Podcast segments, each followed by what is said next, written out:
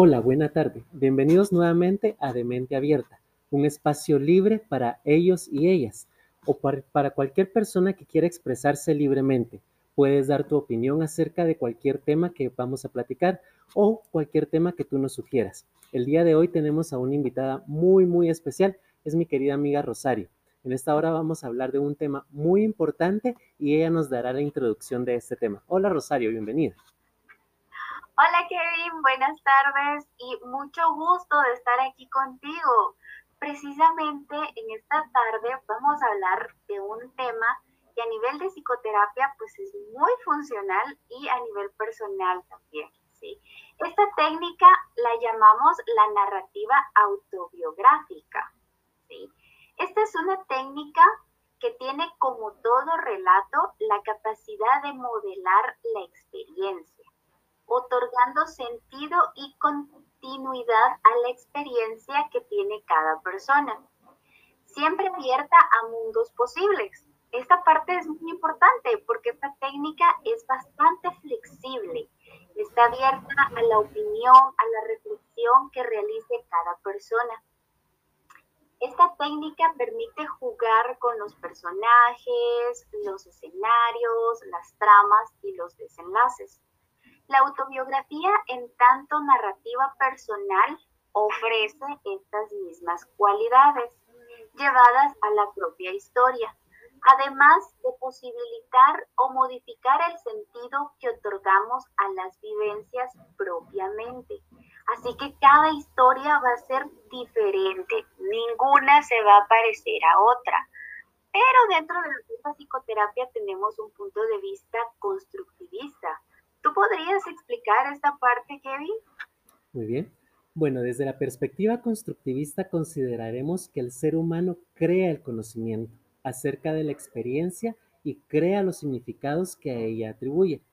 Labor constante, permanente y móvil, que se relaciona con la construcción del conocimiento que tiene de sí mismo y del mundo que lo rodea. Esto quiere decir que el mismo ser humano, el mismo paciente, el mismo cliente, va a crear eh, su mundo, va a hacerlo constantemente, va a ser permanente y no va a ser estático, va a ser siempre móvil, siempre va a, ser cambiante. Pero esta, técnica va a ahondar en su ser interno, va a ahondar en lo que el paciente siente realmente. Por eso es importante que él lo exprese, que él lo diga muy espontáneamente, sin que sea una dirección de parte del terapeuta eh, castigadora, sin que el terapeuta le obligue a, que él, a que tenga que decir lo que el terapeuta quiere. No, no, no. Esta técnica es la, la libre expresión del paciente. Él va a narrar su propia vida como la considera.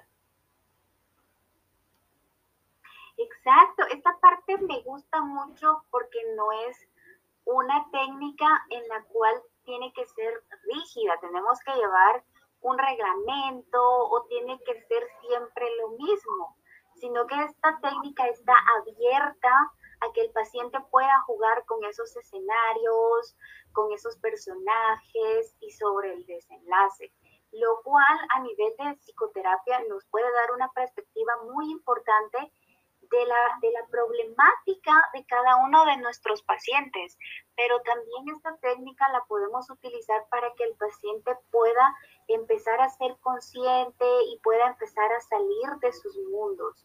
Como por ejemplo esta técnica la podemos utilizar en pacientes que padezcan de ansiedad o tengan una depresión, ¿sí? Hay muchos escenarios en los cuales se puede aplicar esta técnica. ¿En qué otros eh, trastornos o problemáticas crees que se podría aplicar esta técnica, Kevin? Fíjate que esta técnica es eh, muy moldeable o manejable, incluso está abierta a ser aplicada en cualquier tipo de problemática del paciente o cualquier tipo de, de, de, trastorno, por decirlo así, que el paciente esté teniendo en ese momento. La meta central de este modelo es la construcción de una identidad personal debe ser muy autónoma y solidaria, y a su vez que ésta constituye uno de los fines evolutivos centrales de la edad juvenil. Esto quiere decir que puede ser aplicada para jóvenes. La edad juvenil o la juventud es muy espontánea o muy dada a tener problemas que obviamente para el joven son muy importantes y pueden lastimar mucho su vida. Entonces, cuando el joven se expresa a través de esa técnica, se autoexplora y viene y escribe lo que está sintiendo en ese momento, le va a ayudar a que el joven pueda desenvolverse y salir de esa dinámica problemática que en ese momento está viviendo.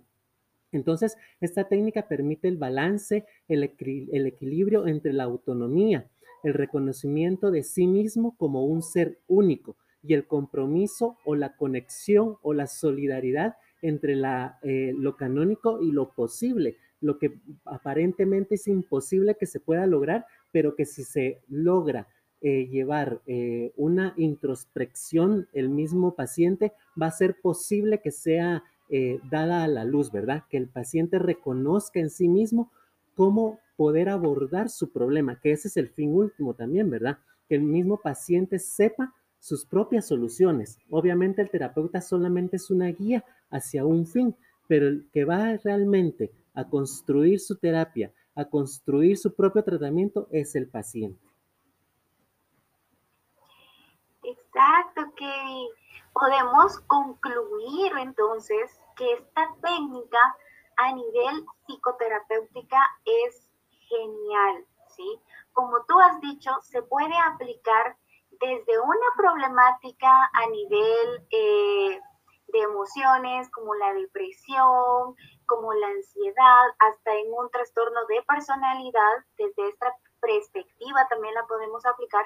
Y como tú has mencionado, los jóvenes, ¿sí? Realmente es muy importante y a través de la escritura ellos se pueden expresar muchas veces más fácilmente. A veces los jóvenes no pueden abrirse eh, verbalmente, pero esta técnica de la narrativa les permite poder escribir y poder ir creando su yo interno, ¿sí? para que los jóvenes puedan ir empezando a moldear su personalidad, a ser conscientes de lo que les lastima y sobre todo poderlo llegar a expresar. Porque si una persona expresa lo que siente, puede ir iniciando a sanar. Se pueden ir iniciando procesos de psicoterapia con él. Entonces, la técnica de la narrativa autobiográfica pues es de gran utilidad para nosotros como psicólogos o como personas realmente, porque la podemos autoaplicar individualmente, siendo una técnica muy flexible, la cual podemos utilizar de diferentes maneras. ¿sí? Y pues Kevin, muchas gracias por haberme invitado, porque es un gusto, podríamos continuar hablando sobre este tema porque es muy extenso, pero creo que hemos intentado resumirla un poco dentro de, de esta pequeña conversación entre tú y yo. Pues Rosario, qué gusto, qué gusto siempre compartir contigo y platicar. Este, este es tu espacio de mente abierta, es el espacio para todos y para ti especialmente, ¿verdad? Puedes acompañarnos cuando quieras, en cualquier momento podemos organizar otra charla, podemos invitar a más personas a que colaboren junto con nosotros. Gracias por, por, haber, por habernos acompañado, por haberme acompañado en este espacio. Amigos que nos escuchan, amigas, gracias por acompañarnos también. Ha sido un honor tenerles nuevamente en De Mente Abierta. Saben que este es un espacio libre donde podemos expresarnos, hablar de lo que querramos sin tener temor a ser juzgados, a ser libres como siempre queremos ser. Buena tarde.